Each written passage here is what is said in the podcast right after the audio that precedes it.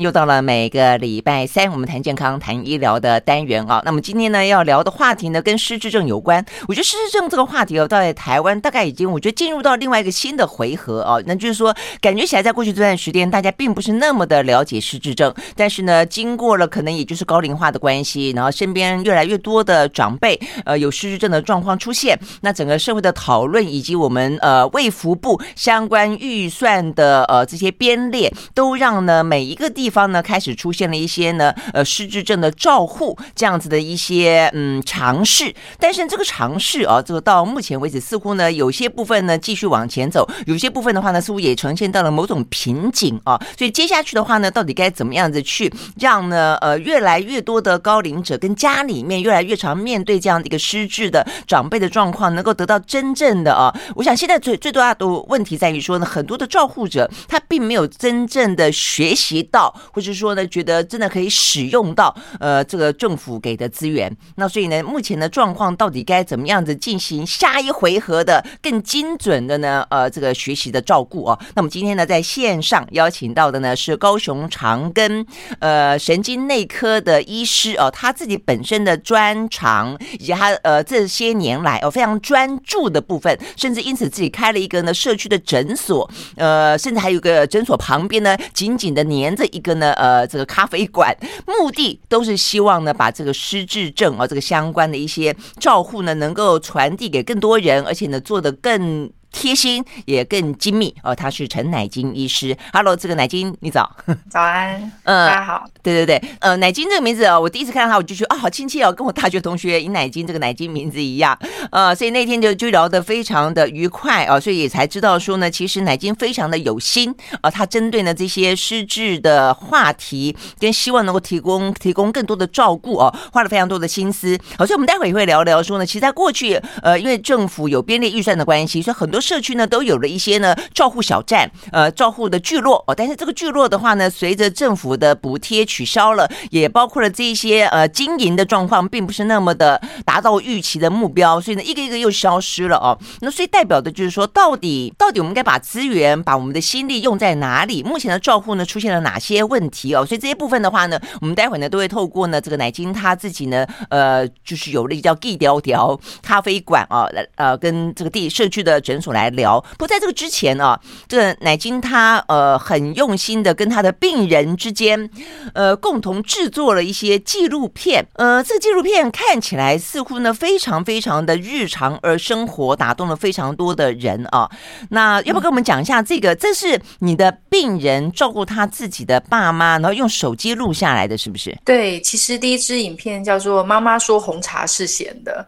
那大家一定会觉得很好奇，说，哎，为什么妈妈说红茶是咸的呢？那其实是因为这样的，有一天他的妈妈就是从冰箱里拿了一罐酱油来喝了，然后他就跟他喊说：“明啊，难道诶，你的昂德那也是咸的？”然后他儿子就跑去看过，不啊，弟弟妹不是昂德是导游啦。这那个瞬间哈，他就觉得原来他妈妈怪怪的。可是其实，在那个十多年前的时空的时候，其实他儿子还会想说，也许我妈妈是荷尔蒙失调，还是停经后症候群。对对对，其实他那个时候还没有感觉到有异常，但他觉得他妈妈不太对劲。但他把他这些不太对劲的事情跟他的兄弟姐妹说的时候，兄弟姐妹就会说：“啊，你卖心经啊啦，你可能修敏感嘛，黑老人啊，没什么问题。”但是就是因为每个人都说他太敏感是神经，所以他就开始用手机录影，每一段的奇怪他都把它录下来，这就是他录影的启启动的一个原因。嗯，那他到真正会觉得他妈妈可能生病的。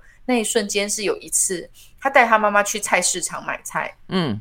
那他就把它放在一个固定的一个地方，就是原本他都在菜市场某一个摊贩就把他妈妈放下去，那他妈妈也真的下去之后，他停好车再回来的时候，嗯、他就听到他妈妈在跟人家介绍这一个人的时候，他就说：“我跟你讲，今仔日载我来的司机袂歹，载我来菜市啊，个顺耍，帮我个给几千块给我，会当去买菜。”你看那我家后尾数给你买当请阿姨，那时候还发现 原来我妈不认识我。嗯，他跟别人介绍我是用司机的方式的时候，他才觉得说，哎，我妈妈可能真的生病了，是这样子的一个状况。OK，所以照你这样讲说，他从一开始发现他妈妈拿着冰箱里面的酱油当红茶喝的时候，是十几年前啊。他这个记录已经记录了十几年的时时光了，就那么长的时间啊。是这么长的时间，一直到他妈妈去了日照中心，然后到他妈妈中风后卧床，然后到有了鼻胃管跟尿管，我们可以连续看到他从，嗯、呃，还会跟他互动，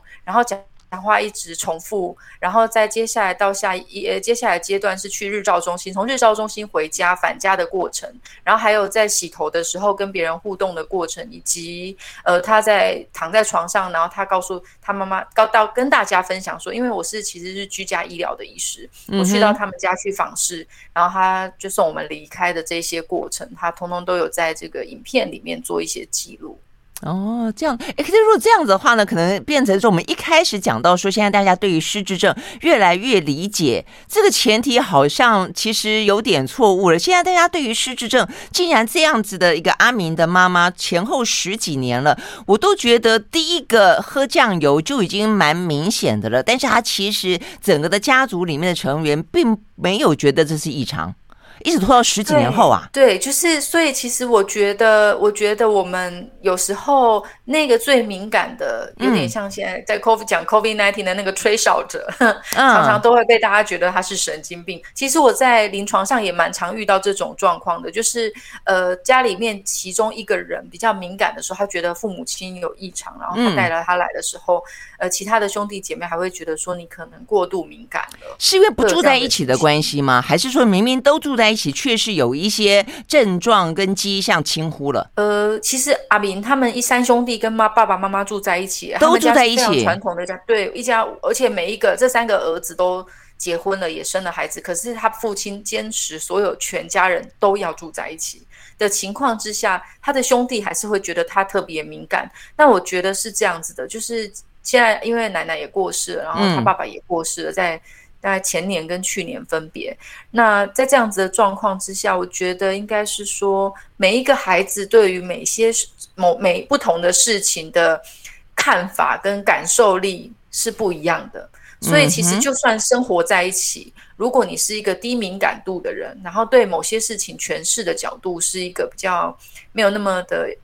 把事情变得很严重的那种习惯性的话，其实他可能就没有这么敏感。但是有的人确实是过度敏感，所以我觉得在这个部分的拿捏有点困难。但是阿明是没错的，我觉得在这个影片里面告诉我们，其实阿明他是敏感而且是正确的。嗯嗯，OK，好，那所以呢，阿明的纪录片只是其中一个啊。那事实上呢，呃，乃金所收到的、搜集到的这个相关的属于这种失智症的照顾也好，被照顾者也好，他的整个的呃生活当中病呃疾病的病程的进展状况，其实还有别支录影。呃，这个纪录片跟跟录影带啊，还有一只叫《见鬼了》。呃，为什么会有见鬼了的感觉啊？我们休息了再回来继续聊。觉得到底该怎么样子去判别我们生活当中我们关心的长辈，他到底是真的有失智的呃初期的症状，还是真的我们呢过度的疑神疑鬼？是他真的见鬼了，还是我们自己见鬼了？我们休息了，马上回来。I like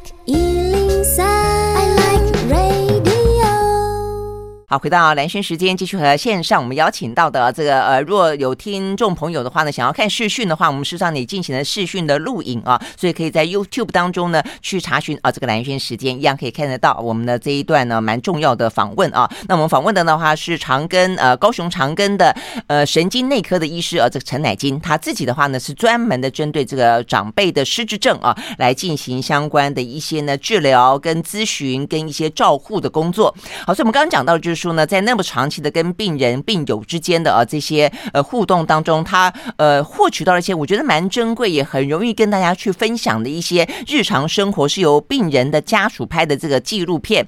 呃，OK，他是用手机记录下来的，所以呢还不止一支，对不对？就除了那个喝红茶、喝酱油，觉得他是咸咸的，所以呃见鬼了也是这个阿明拍的吗？不是，这是另外一个另外一个，一个奶奶。对对对，那这个奶奶她其实是一个蛮特别的人，她叫她是叫。这支影片叫做《妈妈说要去抓魔神仔》，媒体聊摩西娜，嗯，对，摩西娜阿妈。那摩西娜阿妈是这样的，其实她一开始哦，她因为她是从见鬼开始的，她的失智症是完全就是一个家里有妄想幻觉，有非常多的鬼，然后鬼有在地上爬的鬼，在窗户吊着的鬼，脚不落地的鬼，所以他们全家就是什么道士也找了，然后。呃，除除那个法师也找了，寺庙也找了，然后地基主也拜了，怎么弄，通通都去除不了这些鬼。那他们就觉得说，也许阿嬷是有问题，然后但又查不出什么问题。那刚好后来。辗转到了我的枕间的时候，我发现哦，我就是说哦，这就是路易氏体失智症，嗯，那是一种大家很陌生的一种失智症。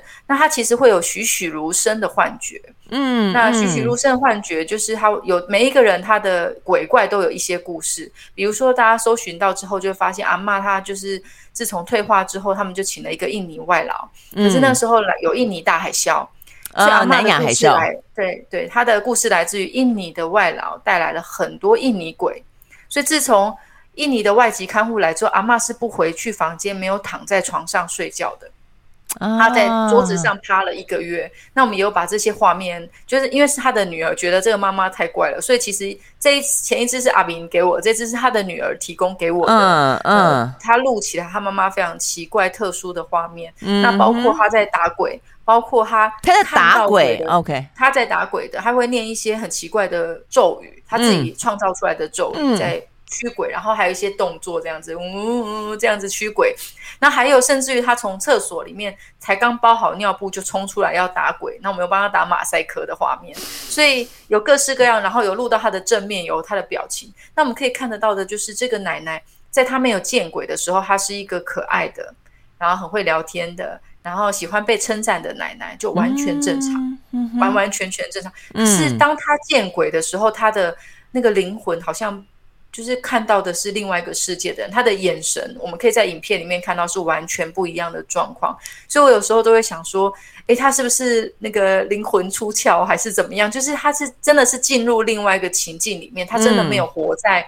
就是此时此刻的地球里面的这个当下，嗯，所以他就是很真的很像进入另外一个时空，很可怕的一个时空。嗯嗯嗯，所以我说他的恐惧跟他的一些都是看起来表情都完全完全看得出来，对，表情是完全扭曲，就是很很惊恐的的，很像真的在拍鬼片的那种，真的见鬼的那种表情。所以我我在想，这群人他们在那一个瞬间，我相信应该是蛮可怕的。可是因为对于像我们这种。尤其是照顾者或者是医师来说，其实我们大部分听到的都是转述，嗯，所以我们都听到病人或家属说他在什么时候变了一个人，然后是一个很奇怪的人。可是如果家属没有随手立刻在那一秒钟就把手机拿出来录影，其实医师还是看不太到这个状况。那他在跟其他人分享的时候，或者是呃不同的人要讲他那个时候的感受的时候，其实我觉得有点困难。但是这一部影片就是可以帮助到。很多不同种人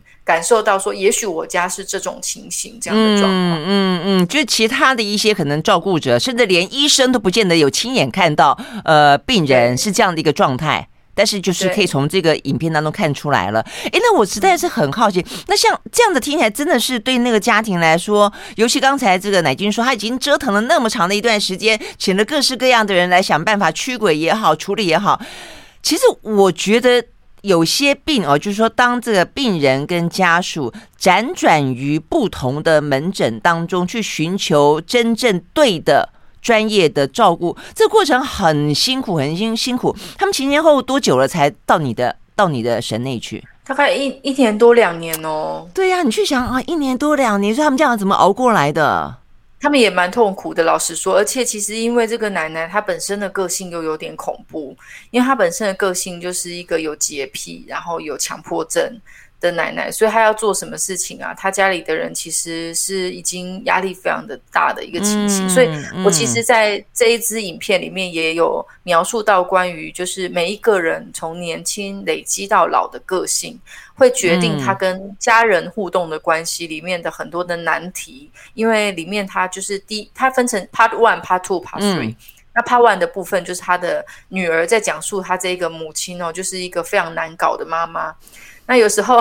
我遇到那个家属觉得自己的妈妈很难搞的时候，我就把 part one 拿出来给他看，他看完之后他就会泪满怀安慰，他就说。我妈妈还可以，我觉得这样我的人生没有比她更悲惨。我觉得还可以，还可以，就是所以这个这个摩西娜，这个摩西娜阿嬷，她在第一 part 的时候就是看起来就很恐怖，就是了，是这个意思。他的第一 part 就是他的人生，就是你应该没有人遇过一个妈妈是洗澡需要用八条毛巾的，她就是一个需要用到八条毛巾，然后她她套句她女儿说的话，就是弯木啊那些戏哈，一个被对棺材来对背起来，把棺材擦切起来，一看他被得了去。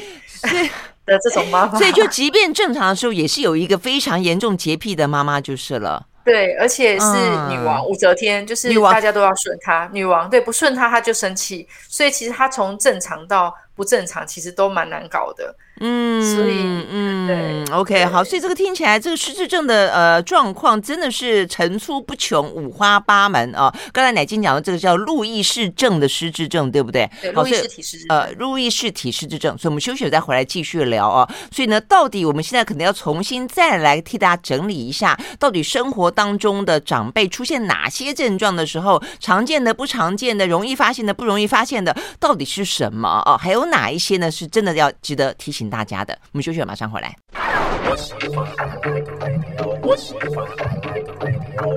好，回到蓝轩时间，继续我们线上啊，这个邀请到了高雄长庚的神内的医师啊，这个陈乃菁来聊哦，有关于呢失智症。好，那我觉得用一个比较特别的方式，也就是那种就是病人提供的生活影片，我想是呃，在这个阶段当中，我们到时候也会放在我们的粉丝页上，我觉得让大家可能更去理解说，如果说家中的长辈啊，呃，可能可以稍微对应一下，是不是哦有类似的一些症状，跟如何去判别它。所以我想这个就是请乃菁帮我们再稍微。整理一下啊，所以透过这些你想要去传达的这个纪录片，你也把它剪辑起来，呃，放在这个 YouTube 上面。所以呃，目前大家已知的呃哪些部分是有疏漏的，还是说哪些部分可能被忽略掉了？那路易氏体呃这个失智症又是一个什么样的状况？像这位有没有形容阿妈，她的发病频率有多高啊？阿妈嘛，其实我们路易氏体失智症，其实我自己也是一种学习的过程，因为我们的教科书上只有告诉我们说，第一个它也有巴金森的症状。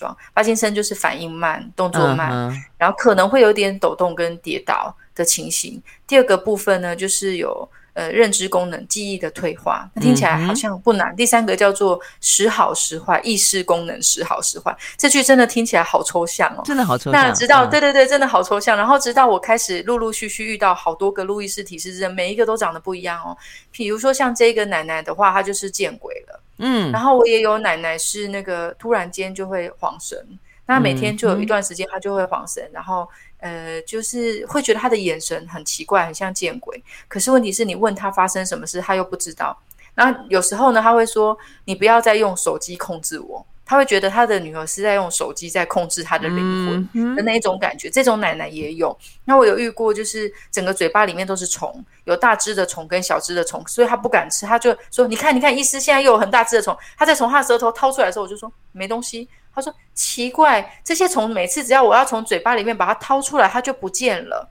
那也有。就是坐在沙发上，他以为他满嘴都是虫，对，而且他也真心真意的觉得，所以他不吃饭。那也有那种坐在沙发上，然后他就跟他老婆说：“快点，我们在下象棋，我要给你将军了。”然后他老婆就一直看着空气说：“到底这个棋盘在哪里？”就是他看不到那个棋盘。嗯，但我也有看过，就是粉红猪的，但我觉得粉红猪人生还蛮可爱的，所以对寂寞的老奶奶来说，他的生活中。对对对，充满了佩佩猪，我觉得好像也还可以。他自己就到处看到佩佩猪这样子啊。对对对，然后也有动物园的，也有老虎。他说：“你看那一只老虎就坐在躺在门口。”然后就想说：“哇，你的人生是动物园，就是你五花八门。”就是，但是因为这些东西都是跟他，也许他的头脑想要释放出来的某一些讯息有关系。但是他看到的、听到的，他会有自己一个故事。但是有些时候，我也遇过一个状况，就是。其实碰巧是儿子带妈妈来，是不睡觉。那我就问他说：“你为什么不睡觉？”他就说：“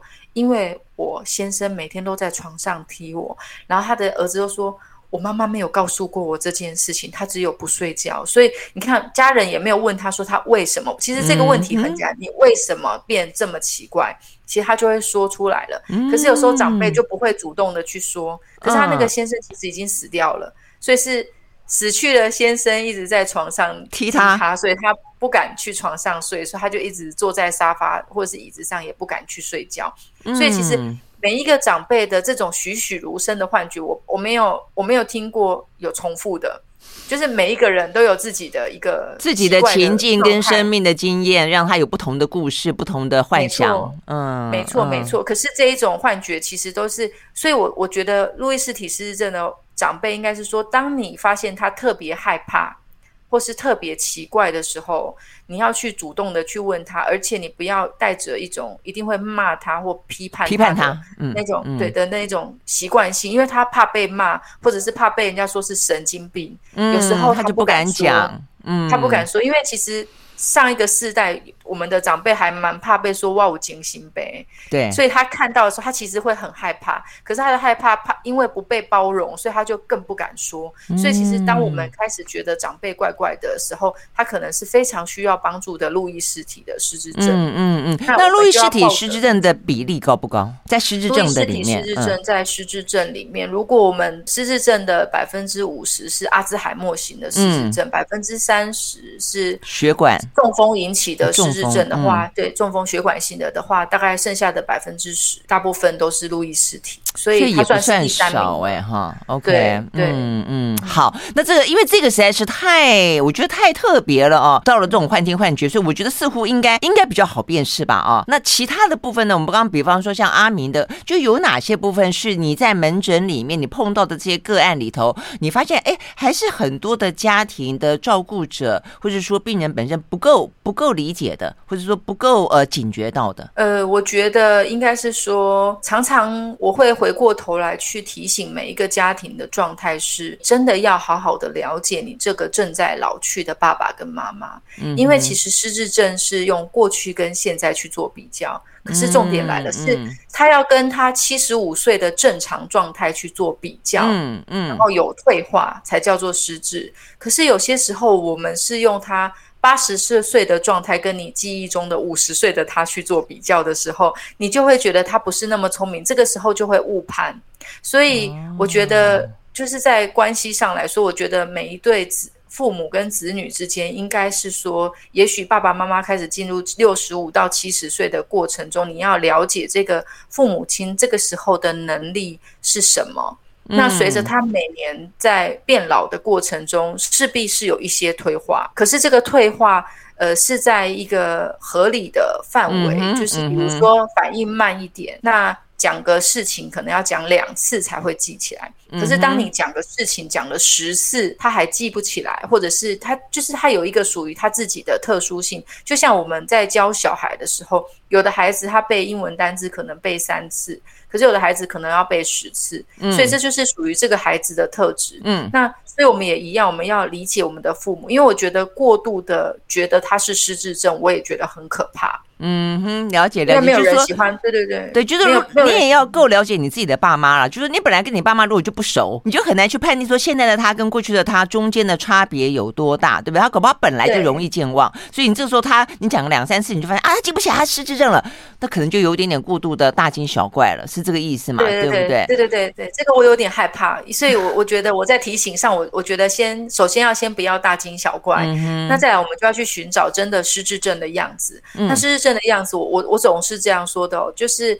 凡是会影响到生活的退化，嗯、而且生活真的会出现一些状况，它就是失智症。比如说像那个喝了酱油的，嗯，比如说可能锅子会烧掉一个、两个、三个的，嗯、忘记补水的，嗯、忘记关水的，或者是真的一件事情，同一件事情是。不停的重复，但是当他的不停的重复这件事情，我们还要回过头来去思考他的个人特质。嗯，假如他本来就是一个很唠叨的妈妈，嗯，嗯，那就要了解说他原本就是这么唠叨，还是现在的唠叨有点有点矫枉过正的一个情形，是，这样的状况。嗯、另外的话，就是还有重复买东西，因为这个重复买东西这件事挺严重的。我也有病人，就是原本可能是购物狂。但是当他得了失智症的时候，我有病人他买了三个冰三个冰箱的量的酸呀啊，OK 芒果，对，他就买了三个冰三个冰箱，他就说我吃都吃不完，吃到我们全身都发黄了。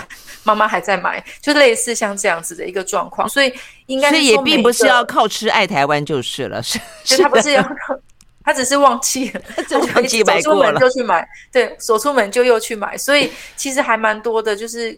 原本没有囤积症的人，嗯，所以你要看，我们还是要了解原本的他，对，因为其实我觉得蛮多人有囤积症的，跟购物狂，就是，对对对，所以原本没有囤积症的人开始有囤积症的时候，嗯，可能也是一种问题。那还有一些就是，呃，我觉得在生活上啊，就是真的产生，比如说你会觉得妈妈穿着不合时宜的衣服，在她原本，比如说她总是会在正确的地方做正确的打扮，然后戴应该要戴的外套，或者是穿冬天要穿冬天的衣服，夏天穿夏天衣服，甚至于身上有一些洗澡洗不干净的味道等等，他自己也没有注意到的时候，也许这些都是一些迹象，因为毕竟我觉得现在。跟父母住在一起的子女不是很多，嗯，所以有时候一次见面的时间有时候有点太短，真的。比如说像我我我前一阵子去看天主教失智老人基金会有一个影片叫做《有你相伴的旅程》，我自己蛮喜欢这部影片的。他他里面是一个岳先生，那他就是每每天都会一段时间都会回家去吃个晚饭就走了，那他都没有注意到他父母失智了，直到他父母不停的被警察。叫来的时候，他才发现。那很多人就问我说：“为什么你觉得这件事在这个时代很合理？”我就说：“因为吃饭之间的互动其实是没有互动，就只要把他饭吃完之后，就说‘妈妈，我个 key 没影啊，再见’，然后爸爸妈妈就说再见。”所以。其实他们之间是没有，他没有办法去观察到他的家里的状况，嗯，因为他就真的是像客人一样回家，坐在餐桌上，嗯，吃个饭，吃完饭然后就先忙了就离开了，所以他父母亲真正真实生活中的样貌，其实他是看不太到的。嗯嗯，乃菁刚刚这样讲，我觉得真的很提醒大家，因为现在很多忙碌的呃中壮年啊，这个青壮辈就是靠周末吃个饭啊，对不对？吃个饭来觉得说，哎，我不管是你觉得尽到了义务了，还是说你也觉得这是一个家庭团聚非常难得的机会，但他真正的交流跟相互了解的时间真的不够长。好，所以呢，到底该怎么样子去面对这样的一个失智症啊？所以呢，呃，乃金他也做了一些呃事情，除了哦这些影片让大家去更理解到这个病人他的一些状况之外的话呢，在社区当中提供的一些照护，然后呢，包括了照护者本身也应该被照护这件事情的话呢，也都是啊，在这样的一个越来越多这样的一个状况，在高龄社会当中，我们可能更要去进一步关心的部分。所以，我们休息了，马上再回来。I like 好，回到蓝轩时间，继续和线上我们邀请到的是长庚高雄长庚的神经内科的医师啊，他也是呢呃失智症啊，他这个非常专业的一个医生呢，他是陈乃金。我们来聊哦，有关于这个失智症目前的状况，很多事情我们以为我们了解了，或者说现在讯息也真的还蛮多了。在这听乃金这样一讲完之后，又觉得啊，好像永远有了解不完的事情，以及在在每个家庭当中都有各自不同的状况，就是你很难不一而足啦，你很难用一个公式就直接套。套进去啊，所以呢，这是我们刚刚讲到那么多是属于在病人长辈的部分，那更不用讲说照护者。呃，照护者的话，像刚才讲的阿明，像是那个莫奇娜阿妈的女儿，其实，在过程当中，他们都我想会记录下来，都代表他们其实真的很关心自己家的长辈。但是有很多部分可能你无能为力，或者有些部分你疏疏忽掉了，有些部分可能到时候你这个身心俱疲都有，对不对？所以事实上还有一支纪录片是属于照护者的，对，嗯嗯，它叫做《好好照顾家己》。好好照顾家己，也是一个对用台语来翻的。嗯、那里面其实我觉得我是因为这样子，因为我会去居家访视，去病人家里面看病人，嗯、然后所以我就那这个是你自己主动选择的，还是说呃高雄长庚他就会提供这样的一个，就是说你可以要求我来你家？哎，现在全台湾都有居家访视的医师哎、欸，哦这样子嘛哈，对对对，然后我我会去这样子，OK 了解，嗯。对，然后我就去到病人病人家属不需要特别提出这样的要求，就就可以了。要提出就可以了，要提出都 OK。嗯嗯嗯，对，好。然后我就去的时候就看到那个门被拆了，就他们家没有门，然后我就看着那个门，我就说。哇，你爸一定很难照顾吧？他说曾经也蛮难照顾的啦，但是现在也蛮乖的。那时候他已经退化到，他爸爸已经退化到中度以上，就是不会讲名字，他的名字不会讲，就只走路跟吃饭而已的一个状况。然后我就，我觉得这个时候，我觉得拆了门一定很有故事哦。我就跟他儿子说：“你照顾蛮辛苦的。”他说：“我走过千山万水。”那我就说：“那我们来。”拍一下你照顾到至今的一个历程好吗？然后他的儿子就同意了，嗯、所以我就录了一支他的影片。那他你你用手机录啊？对，我用手机录了他的。嗯、就现现在工具真的都好方便哦，所以可以提醒大家，也可以这样子做，对，啊、对不对？对，然后就录了一支他的影片，然后就在这中间的过程中，其实他最值得说的是，我自己在医院里面照顾病人的经历啊，就是很多人都舍不得放手。就舍不得让长辈就自然往生了，但是因为他就是为了他爸爸从正常的收入，然后到平民，到低低收入户、极低收入户变成被补助的人，那他但他没有遗憾，因为他妈妈往生的过程他没有陪他，所以从他妈妈死了之后，他就立誓他一定要好好照顾他爸爸善终，所以这是他的选择。嗯那他选择这样的过程，到最后我看到他父亲因为反复的肺炎，然后需要插插针去把水抽掉的时候，他就跟我说：“我爸爸不会说话，可是一直抱着我发抖。”我觉得他很害怕。陈医师，我们让他自然往生好不好？然后我就说可以。那他就说：“那我要带回家，我们不要住院了，就回家。嗯”那我就每周都去看他。那每周都去看他之后的某一天，他就真的就是就自然的往生。那我觉得对于照顾者来说，其实是有非常多的选择。他就在你们的镜头记录下往生，是这个意思吗？就在我们的镜头记录下刚好往生。那我我觉得就是我其实想要分享的其实是照护要没有遗憾这件事情。其实你在前头，你就是必须要觉得你已经尽力了。其实我我我在医疗端，我很常遇到的，其实抢的最后的时间跟舍不得放下，都是因为觉得我还想再做点什么。可是，在你还想再做点什么的时候，其实你的父母已经人事不知了。你做的什么，其实只是延长他卧床的生命。嗯，所以我觉得像这个庄先生，嗯嗯。我觉得庄先生他是没有遗憾的，那我觉得庄爸爸也是没有遗憾的，所以我觉得这一支影片最后其实可以跟大家分享的照顾者的部分，就是在于这种该平常的时候你只要尽力就好了，那最后其实你也可以放过自己，也可以放过父母。那让他们可以好走、嗯、善终，我觉得这件事蛮重要的。嗯，对，嗯嗯，我完完全全同意啊、嗯，因为因为我我父亲在在过去去年的时候也是走了，我觉得那种感觉就是说，你真的就是你，与其到最后你觉得说啊，你要穷尽一切的手段跟资源去去呃拉住他啊，这个维持他最后的，其实坦白讲已经很残破的生命了，还不如在平常的时候，你真的多多陪他们，然后用一些你只要这样想，就是我现在。多做这些事情，就是就是你尽量减少你最后的遗憾。我觉得到最后那个关头，其实都比较不会像刚才奶金说的，就那么难放手。嗯对嗯，OK，我觉得这是非常非常棒的一个提醒啊。好，我们休息再回到现场。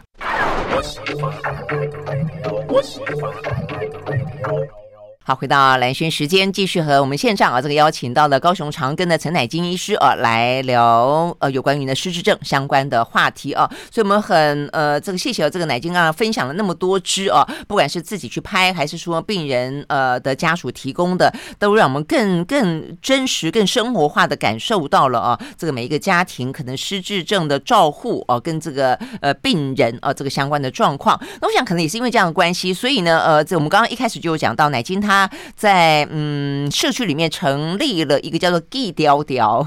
呃“记条条”咖啡馆啊，那同时呢有一个呃叫陈乃菁诊所嘛啊，要不要跟大家讲一下你这个想法起心动念是什么？因为我们刚才一开始才讲到说，事实上在前面一波政府也认为说呢，这个社区的照护很重要，所以要把这个呃长照进到社区里面，所以一个又一个的这个聚落诞生，但事实上好像并没有真正的满足到啊这个。每一个家庭他们的需要，就是这两个地方好像没有完完全完全全接轨了啊。那所以呢，后来就有点退场了的感觉。但为什么在这个时候，你反而要去建立一个 G 调，去开一个咖啡馆？你不怕 你不怕赔钱吗？因为这样没有政府补助啦。对，可是其实我觉得政府的补助是一个优势，也是一个劣势。嗯，因为当有政府补助的时候，其实大家不会想说我要怎么样自己存活，我就靠政府的补助金，然后过着朝八晚五的生活。这就是社区的咖啡馆为什么后来很多都没有办法长期营运，或是。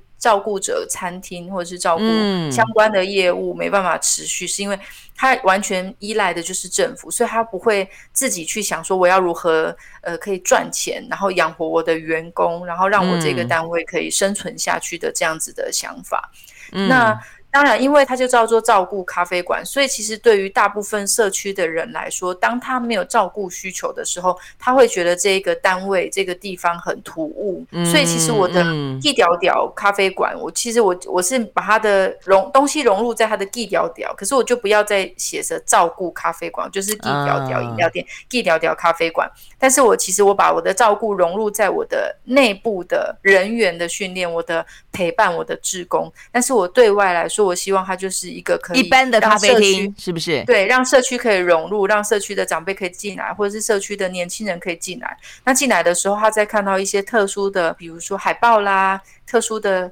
书籍啦，或者是里面的人在聊天的内容的时候，他会对这件事情产生了好奇，然后不知不觉的带给他一些影响的一种方式。我没有想要说，就是直接一开始就挂。这个照顾咖啡馆，让别人觉得进来好像我一定要从事照顾有关的工作，我才被选择可以进来的一个方式。嗯哼，嗯哼，OK，好。那所以呢，如果说一开始是希望更多的能够进来，而且呢，在目呃不知觉的状况底下，或者潜移默化的状况底下，慢慢的去呃得到讯息也好，感受到也好，那目前的状况怎么样？很多人进来吗？觉得有还好哎，因为我也没有太认真的去做这个行销，但是我想。就慢慢一点一点，因为其实我没有就是政府的计划，还有 KPI 的压力。那他刚好就是粘在我的诊所的旁边嘛，uh, 所以我觉得就是可以慢慢的一件事一件事的把它做好，至少他不会因为有计划或没计划就倒了啊，或者是去有一些状况的改变这样子。Uh, 可是如果说依照你刚刚的说法，觉得不靠政府的补助，得要自己能够去呃营运的话，这有点像社会企业的概念，所以它总是 总是要有人光顾，你才可以你才可以把它给营运起来嘛，哈，对不对，对？OK，所以我就先把它当成五十岚来经营，就是门口。先拉个红布条，开幕期间买一送一啦！啊，真的吗？哦，所以你也卡，你也才刚开幕没多久吗？两个月。哦，OK，OK，OK，哦，那这样子真的是，呃，要这样子要宣传一下，让大家经常去搞关节嘞。哎，那里面，那如果里面进去的话呢，呃，我们会在哪里得到这个讯息？会透过什么方式得到一些跟我们想要知道的、了解的这些长辈啦、失智症的讯息？你是用一个什么样的的呃方式？我里面其实会有一些呃，已经是毕业的。的照顾者，他们就是因为我们长期这样陪伴嘛。Oh. 比如说，大家看到那个红茶阿明就会在里面，他就是我们里面的志工。Oh. 那因为其实我们下面一直在办一些照顾者的课程，然后所以照顾者课程，比如说今天报名了一百位，然后他们也会上来聊聊啦，喝点茶，oh. 然后聊聊天啊，然后他们也会有一些讯息。那我我主要就是办在社区，所以我希望我的社区的邻居，目前为止，如果我现在这样办下来的课程，应该来过的应该有一两千人次了。哦，那我觉得这样子的状况，对对对，我觉得这样子的状况的话，慢慢让社区接受这个存在，然后也知道说这个地方是在做什么的。嗯然后慢慢也觉得有什么需要的话，他就会像里长办公室一样，就是可以提供给在地社区的人一些咨询的一些服务。我觉得也是蛮好的。嗯，就是好端端的时候的长辈可以来这边喝咖啡，跟大家呃这个开杠之类。然后开始如果有一点点呃这个需求或是想要先知道的话，就有一些志工，他会以过来人的角角度跟你分享一下他的经验，有一些提醒。然后，呃，如果真的需要真正的治疗的时候，咨询的时候，旁边就是奶精的诊所，是是这个意思。对，嗯、呃，但是它就有不同的进程，对不对？对，啊、嗯，对，没错。OK，我觉得这样的还蛮好的，尤其我觉得在志工那部分的分享，我真的觉得会还蛮棒的，就是不见得每一个关卡的时候，你都那么需要到。医生，但这个时候如果说有一些人让你觉得不孤单，嗯，而且其实志工们还蛮多种类型的，有的像阿明就单纯的家属，他是阿兹海默家属，也有巴金森的家属。然后也有护理师退休的，然后也有退休的医师，哦、然后还有一些是比如说照顾中风的家属啊，嗯、然后或者是照顾过癫痫失智、合并失智的家属卧床的，所以其实他们不同的人在不同的时间点，其实可以提供蛮多的一些照护的咨询，这样我觉得很好。嗯，我觉得是他们，我觉得大概是每个人都经历过那个过程当中有点痛苦，或是有些觉得说他知道别人会很需要他这个讯息就是了，所以他非常非常的愿意。意分享，然后陪伴其他人一起度过。对，因为他们就真的走过这一条路，嗯、然后他们其实这一群人他们是很愿意分享。其实有一些家属是我自己在照顾的路上发现，有一些家属他最后会变成照顾服务员。嗯嗯，还蛮多的，就照顾完之后，但是这一群我遇到这一刚好这一群家属有一些没有变照顾服务员，他们愿意出来，他们觉得他们经济也无语，嗯，然后所以他们愿意出来做一个志工的分享，我觉得很好。嗯嗯嗯，真的是这样子。OK，好，所以呢，呃，我们也希望更多的社区哦，可能有像这样子的一些呃很生活化的、很自在的组合，在每一个阶段可以陪伴啊，这个每一个照护者跟家里面的呃长辈呢，能够哦这个度过呢逐渐老去的过程。那重点在于说是尽量不要有遗憾，而且呢，事实上是真的能够让大家能够放心下来的啦。哦哦，所以今天非常谢谢陈乃金接我们的访问哦，谢谢，谢谢，谢谢，嗯，OK，加油。